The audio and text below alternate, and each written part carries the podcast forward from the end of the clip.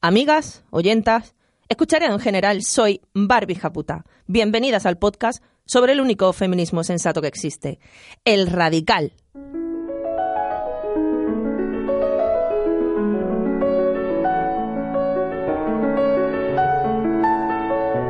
Radio Japuta, el podcast que sueña con la revolución feminista violenta. Venimos armadas, ávidas de lágrimas, hartas de correr y de contárselo a la almohadera callar. Escuchad el grito, un mensaje claro a cerebros más bien básicos. Somos la justicia, la venganza y existimos. Primas, un lunes más, os hablamos desde las trincheras. Con Eva López en las armas, Rocío Gómez en la munición y yo, la que escucha a los mandos de este contraataque radiofónico. Antes de dar paso al consultorio de la señorita Feminazi, quería deciros algo acerca de esto. Barbie, cariño, el programa es increíble, me encanta tu podcast, pero es muy corto. Necesito saber que dure por lo menos una hora. Pues bien, os agradezco que queráis hacernos trabajar más, pero lamentablemente no solo no vamos a aumentar el tiempo de cada programa, sino que tenemos que acortarlo a los 20 minutos que supuestamente iba a durar. Lo sé, lo sé, lo sé. Pero es que somos precarias, primas, y cada minuto vale un dinero que mira, no os vamos a engañar. No tenemos. ¿Por qué? Porque somos pobres. Amigas, somos pobres. Pobres. Así que a partir de ahora habrá que recortar. Tenemos que ajustarnos a los 20 minutos acordados y os pido que resumáis un poquito más para que quepan el máximo de historias posibles. Si ya de paso me podéis mandar vuestra experiencia, pregunta o queja en un, un solo audio, y no en tres, en cuatro, en cinco, en seis, en siete, en ocho, eh, a mí me haríais feliz. No sé si lo veis esto de resumir.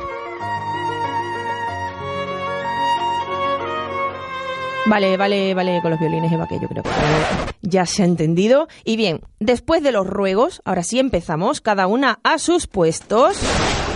Comienza la contienda con el consultorio de la señorita Feminazi. A mí me gustaría sobre todo no sentirme un bicho raro y busco saber que no estoy loca. Gracias. Hola, Barbie Japuta. Hola Barbie, ¿cómo estás? Aquí un machista, consciente de serlo e intentando ponerle remedio. ¿no? Hola, Barbie. Esa Barbie japuta de todos los Twitter. Aquí un fan. Hola Barbie, esto es lo más parecido a pertenecer a un club de fans que hago en mi vida. Barbie, te quiero. ¿Y mi novio? No sé si me podría sacar un poco de estas dudas que tengo. A ver, mi duda... Ah, ya va mi pregunta. Bueno, más que una duda es... Bueno, sí, es una duda. Espero que estés teniendo muchísima gente escribiéndote o mandándote audios y que podamos seguir aprendiendo entre todas. Mira, Barbie, te envío un audio, adivina. Desde el corazón de la bestia. Adivina.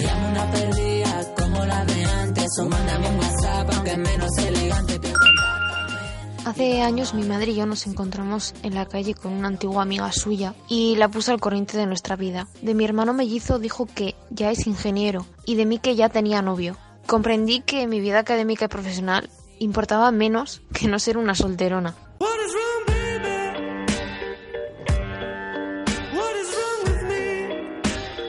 Mira, escuchándote me he acordado de una peli francesa de Netflix que nos recomendó el otro día una oyenta. Se llama No soy un hombre fácil.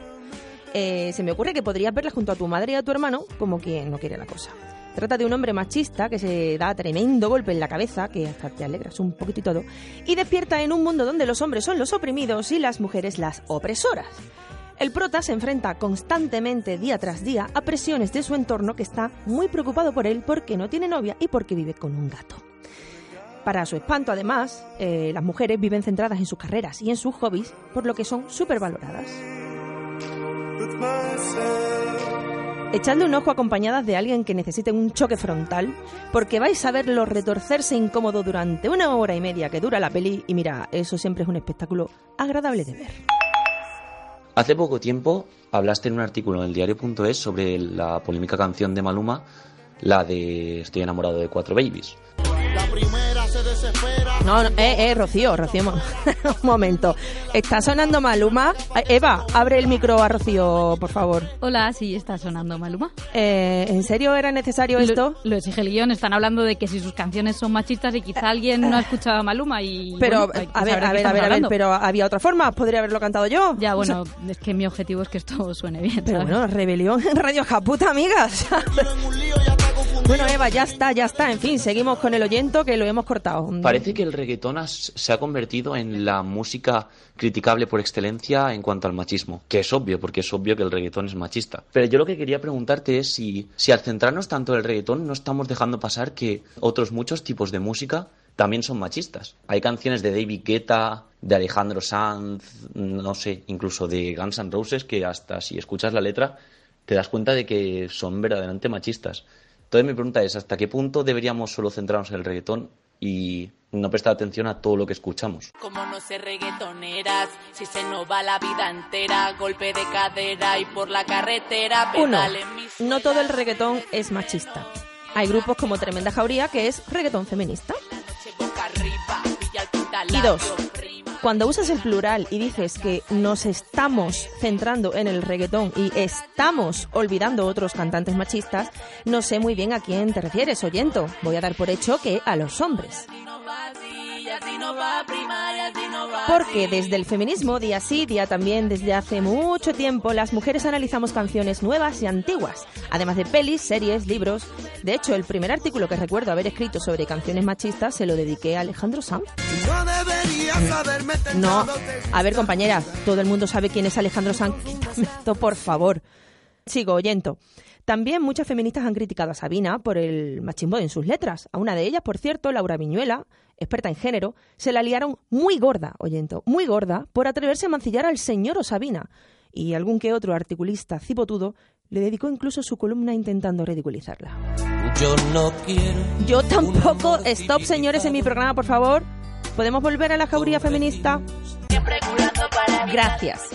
Sigo. El año pasado en Carne Cruda dedicaron un programa íntegro al machismo en la música más allá del reggaetón. De hecho, es que lo llamaron así, oyento, machismo en la música más allá del reggaetón.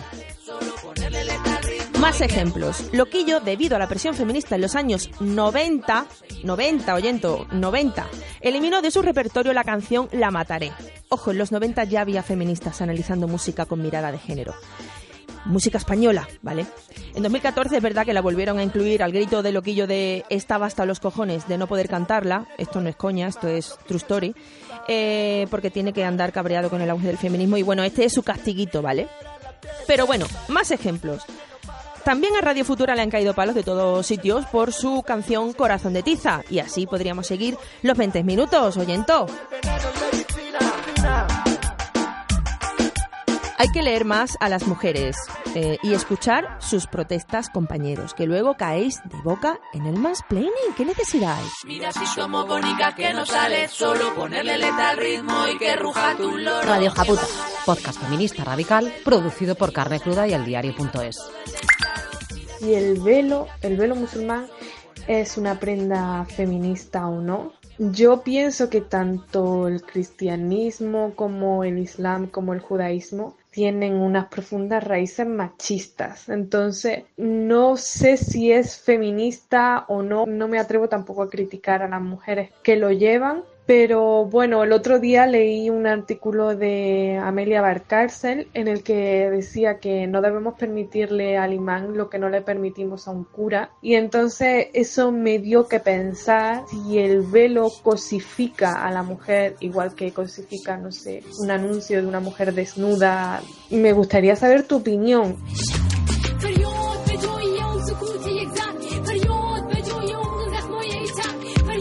Vamos a partir de la base de que no hay religiones feministas, no vamos a rebobinar más a estas alturas en el debate. Lo que ocurre con el velo es que es usado por muchos para dar rienda libre a su misoginia y a su xenofobia. Ya sabéis, esa ristra de tipos que no hablan jamás de feminismo o de feminicidios, pero arden cuando pasa algo relativo a una mujer con velo. Yo, por mi parte, como buena religionófoba, no veo nada empoderante en el velo, como no lo veo en ninguna prenda diseñada por el patriarcado occidental. Tú sabes, la depilación hasta del agujero del culo o los tacones de aguja. La realidad a este lado del mundo es que a mí se me presiona para lo segundo, pero no para lo primero. Por eso respeto la lucha contra el velo de las feministas que lo sufren y apoyo todas sus acciones contra cualquier prenda que pretenda ocultarlas. Mientras yo me sigo centrando en lo que me exigen a mí como occidental.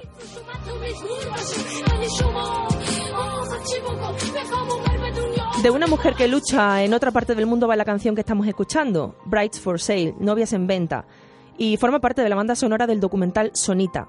Sonita es una adolescente afgana que pelea de todas las formas posibles para que su familia no la case eh, y poder dedicarse a su sueño, que es el rap. Os lo recomiendo fuertecito este documental, ¿eh?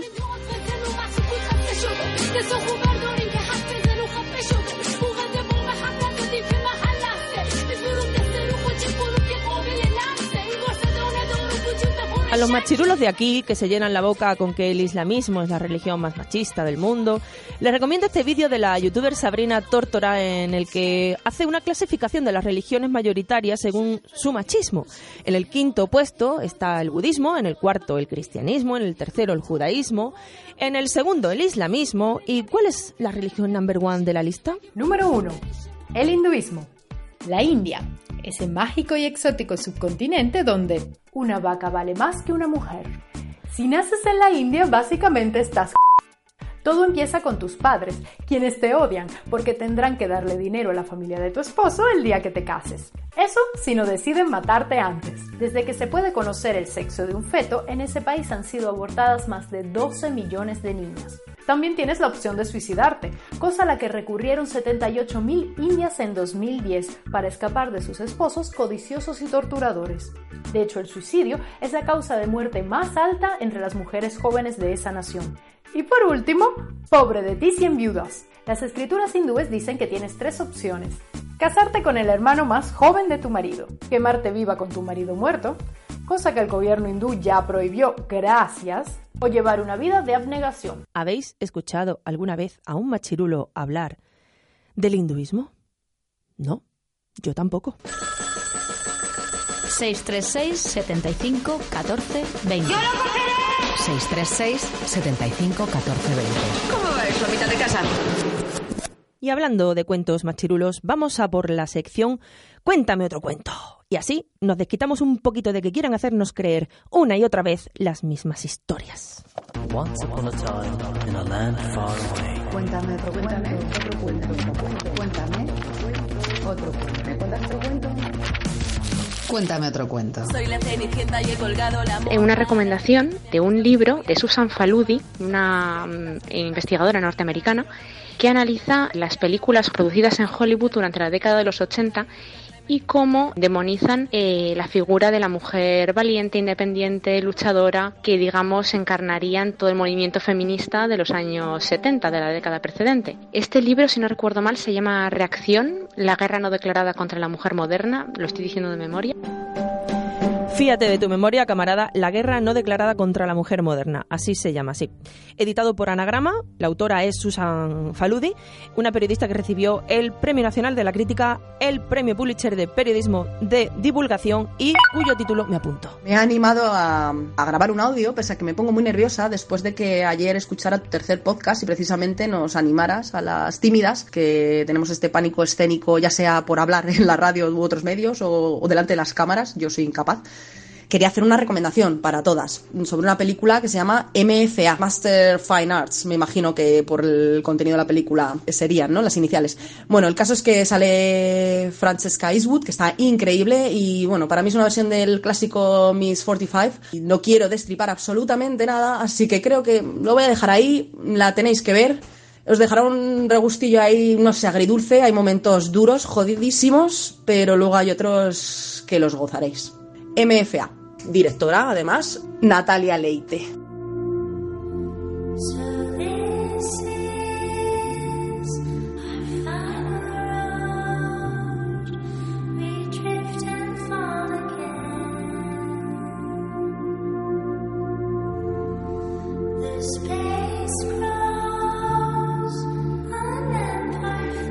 Nos apuntamos MFA, compañera, y bueno, que me creo que estabas nerviosa porque tú me lo has dicho. ¿Os habéis dado cuenta de lo mal que lo pasamos cuando vamos a hablar para más de tres personas? Porque sentimos que el patriarcado is watching us.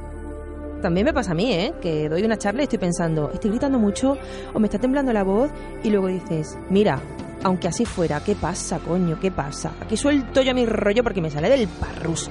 ¡Coño ya!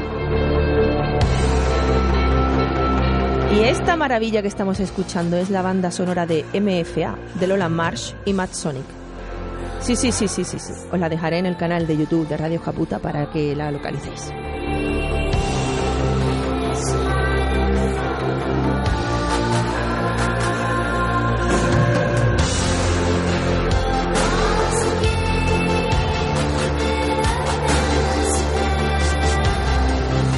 Vamos con la sección que localiza a esos hombres del carrito y la bolsa de la compra. mm, Ese hombre que no debería blandear y ser un poquito más como, como más hombre, como, como el Fari. Yo de todas formas siempre he detestado, Al hombre blandengue. eh, no sé, No sé, no sé, además. la mujer tampoco admite al hombre. No, yo no lo admito. Además la mujer es muy píquera porque tiene esos derechos que yo respeto y más. Y más. Yo lo que más valoro en esta vida es la mujer. El hombre blandengue. Pero amigo mío, el hombre no debe- nunca debe blandear. Ese hombre de la bolsa, de la compra y... El hombre blandengue. ¿Cuál sería la actuación correcta para un hombre cuando se enfrenta a una conversación o una discusión con, con una mujer machista?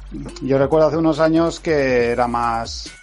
no dejaba hablar a nadie y, y me fui dando cuenta que, que, bueno, que no era la actuación correcta y me fui callando, me fui callando y ahora, ahora me doy cuenta que muchas veces me quedo en silencio cuando, cuando eso, cuando sale el tema del feminismo a colación y mi única interlocutora es una mujer, pues a veces, no sé, tengo un conflicto ahí que no sé cómo resolver. Tengo que decir que prefiero mil veces a un hombre que se calla que a un hombre que le explica a una mujer lo poco feminista que es. Porque eso ya es que te saca automáticamente de la categoría de blandengue y te pone en el podium junto a Pérez Reverte oyento. Aunque sea cierto que la mujer en cuestión está cero concienciada, el que la caga eres tú, no ella.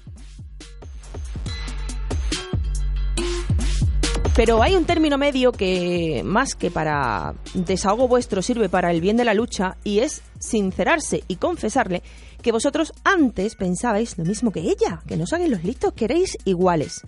Tan sencillo como hablarle con humildad de cómo tal youtuber o tuitera o escritora o prima hermana os hicieron cambiar de idea para chasco vuestro.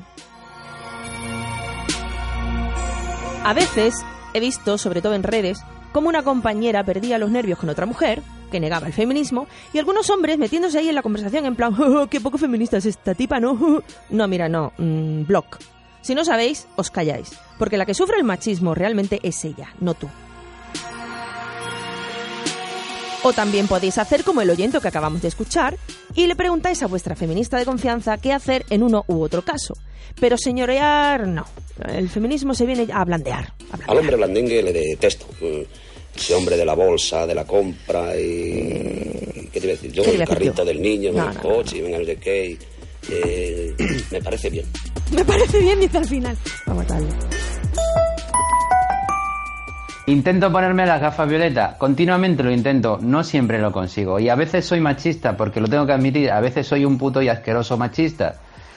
Pero mis intenciones están ahí. ¿Y, cuál, y cómo, cómo intentas no ser machista? Pues escuchando a las mujeres que tengo a mi alrededor y sobre todo lo que más me está funcionando es leer. Leer, leer, leer. Y no, hombre, leer cualquier cosa no, por supuesto. Lo que yo leo ahora mismo, lo que está en mi mesilla, es un libro de Ana de Miguel, Neoliberalismo Sexual. Ídola. Muy recomendable. Habla de cosas muy interesantes. Sí, señor. Tengo que decir también lo de, he leído tu libro, Barbie. No, ¿verdad? Sí, sí, sí, ¿cómo que no? Pero bueno, ¿cómo que no? Por supuesto, o sea, yo, de hecho, yo primera, luego todas las demás. Bueno, No olvidemos que todos los hombres tenemos un alien dentro, un alien olor a Bertín Osborne. Así que cuidado, porque en cualquier momento puede salir.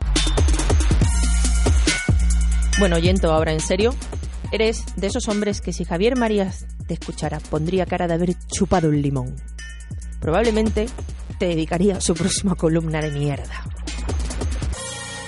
Pérez Reverte te lanzaría un guante a la cara para batirse contigo en un duelo vida o muerte, en aras de salvaguardar la masculinidad. Oyento, eres uno de esos hombres que Bertín Osborne le cerraría la puerta de la casa de su programa. Y Sotibars le tildaría de zorra feminista perteneciente a la yihad digital. Eres uno de esos a los que Vox no te dejaría que los votases y Albert Rivera te bloquearía en Twitter. Como a todas nosotras, vaya, el líder feminista es que te tienes que reír. Por todo eso, por tu autocrítica, oyento, y por tu audio en general, pero sobre todo por enfadar a Rivera, te damos las gracias. Y Rocío me está señalando el reloj en plan árbitro la hora. ¿Qué pasa? ¿Cuánto llevamos, Ro? 20 llevamos ya. 20 minutos. ¿Da tiempo a poner una pregunta de la sección de la que la repa que contesten las oyentas la semana que viene así de rapidín? No, en realidad no, pero Elia la vamos a poner porque ha sido nuestra favorita esta venga, semana. Venga, dale. venga, dale, dale. Venga, Eva.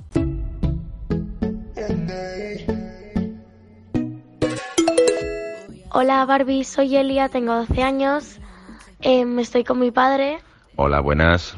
Y te quería hacer una pregunta. En el patio del colegio hacemos a veces debates sobre machismo y cuando hablo de violaciones, em, muchas veces me dicen a mí feminazi. Y mi pregunta es, bueno, ¿qué podría contestarles?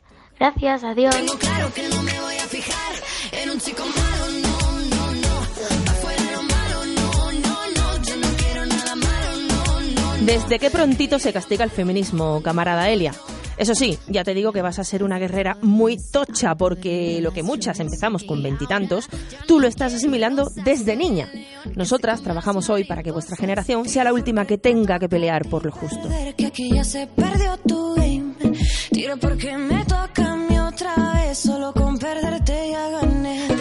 Y no sé si sabes, Elia, por qué esta sección se llama el aquelarre. Es la palabra con la que el machismo llamó a unas reuniones nocturnas de brujas supuestamente presididas por Satanás. Como bien sabes, ni las brujas ni Satanás existen. Pero cuando un montón de mujeres se reúnen, el patriarcado tiene miedo y se inventa historias de terror para convencer al mundo que se tienen que echar a temblar. En Radio Caputa recuperamos esa palabra hecha a muy mala leche, aquelarre, y nos la apropiamos. Y llamamos así a esta, sac- a esta sección, donde surgen dudas como la tuya que contestamos entre todas, reunidas en torno al fuego como nuestras antepasadas. Pero no, no nos preside Satanás, nos preside el feminismo, que como ya sabes, para el machismo es casi lo mismo. Escúchanos la semana que viene, Elia, que tendrás mensajes de las oyentas de Radio Japuta dándote consejos y mimitos. Radio Japuta, podcast feminista radical producido por Carne Cruda y el diario.es. Que no pase un día sin que des tu opinión de mierda. Para Elia y para todas las que escucháis opiniones de mierda todos los días, os dejo esta canción de los punsetes por si un día no tenéis ganas de contestar y preferís darle al play.